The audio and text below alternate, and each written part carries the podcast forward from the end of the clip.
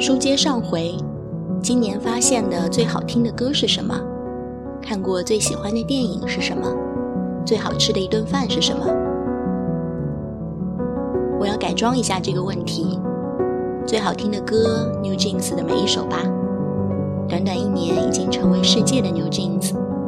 韩团还是一门学问啊。最喜欢的电影，一下子选不出来。年底看的总是更占据记忆的优势。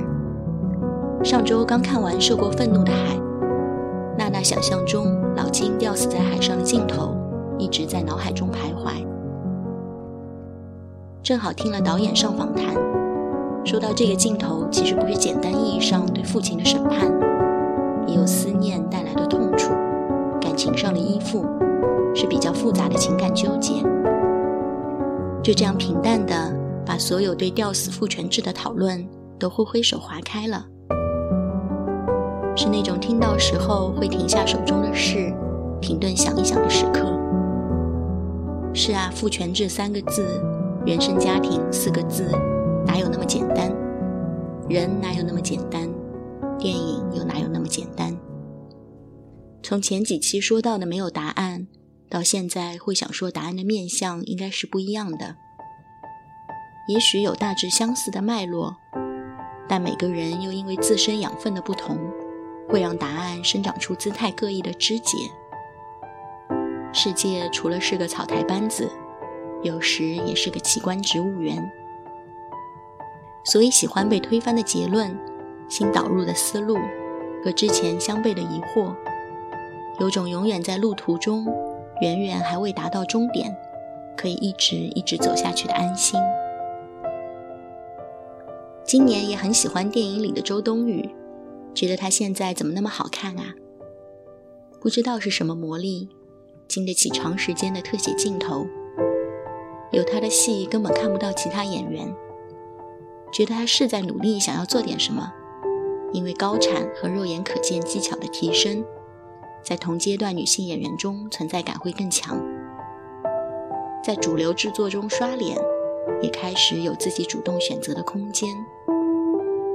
看了貌似激情，其实更多像友情的燃冬；看似充满恨意执念，但某个瞬间透出清澈爱意的鹦鹉杀；还有打酱油的长空之王和坚如磐石。下周去看看，听说连感情戏都没有的热搜，为老莫周姐加油！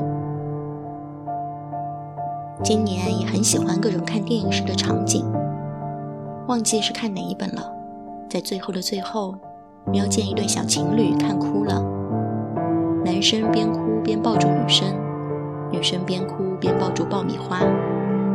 散场的人从他们前面走过，也不管不顾，是比电影跟电影的一刻。所以最喜欢的电影这道问题，就改成最喜欢电影本身这件事了。刚巧今年最喜欢的一句话。也来自同样因为电影知道的戴锦华老师。看他在理想家年会的对谈，就很向往人生中能遇到这样温和、严格、笃定又宽容的师长。在回答面对现在年轻人选择文学道路时的犹豫，他说：“当有了基本的生存可能的时候，如果还能再压低一点欲望，有时候选择是前所未有的多。”所以来吧，没什么可怕的。听到的时候，又停下了手中的事情，觉得这不仅仅是在说文学，更像是从全新的角度给予面对未知的勇气。原来此刻不是窄路，而选择是前所未有的多啊！被鼓励到了。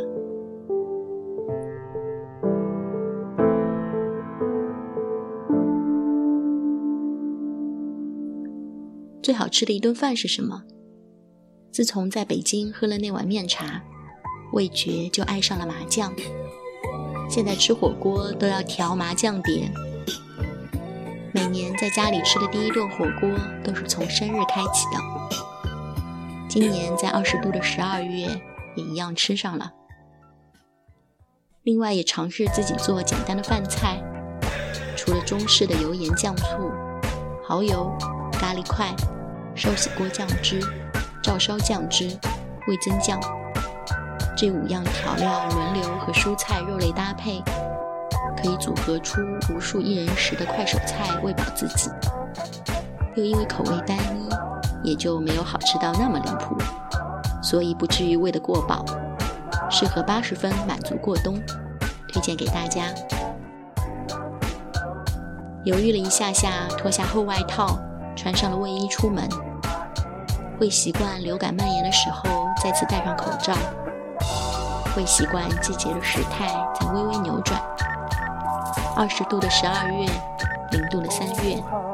四十度的七八月，夜落不尽的秋天，失去户外作业的夏天，降温不打招呼的冬天，还有苏醒的更缓慢的春天，往往会在此时换上新一年的日历，所以十二月的最后几天就这样潦草的消失，被迫不及待的划过去了。